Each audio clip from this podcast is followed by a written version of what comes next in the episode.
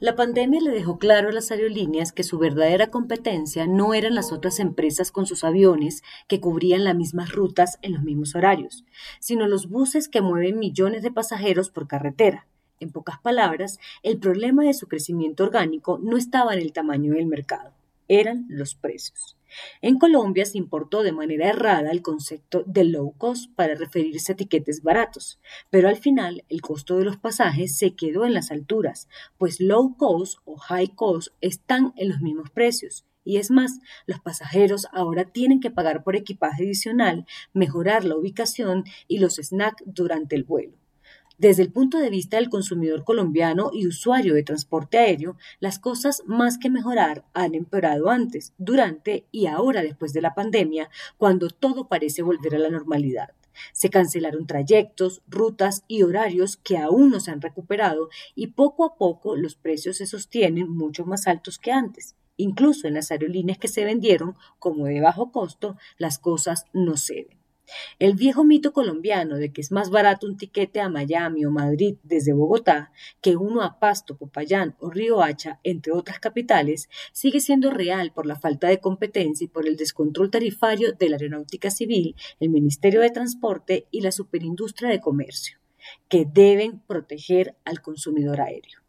Es menester que las instituciones de control y vigilancia estén del lado de los consumidores y que le hagan seguimiento a las promesas de precios baratos y de libre competencia entre las aerolíneas.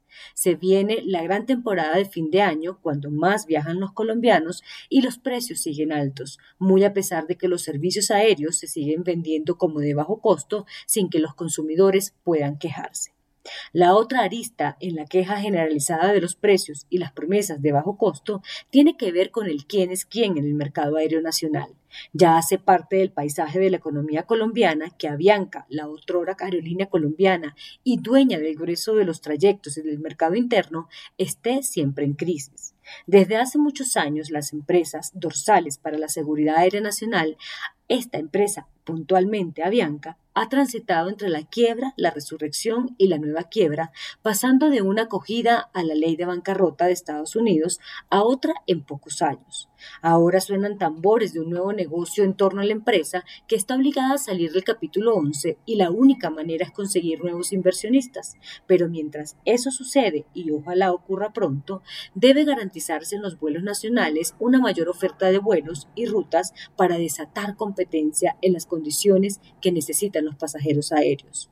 Lo más probable es que soplen buenos y nuevos vientos financieros para las empresas emblemáticas de Colombia al menos de corazón y de tradición, pero que en esta enésima resurrección empresarial logre competir en un mercado que debe ser mucho más dinámico, menos costoso e integrador de todo el territorio nacional. Colombia es el único mercado en la región en donde las tres grandes aerolíneas de la región compiten en iguales condiciones. Esta realidad poco conocida debería reflejarse también en los precios de los tiquetes.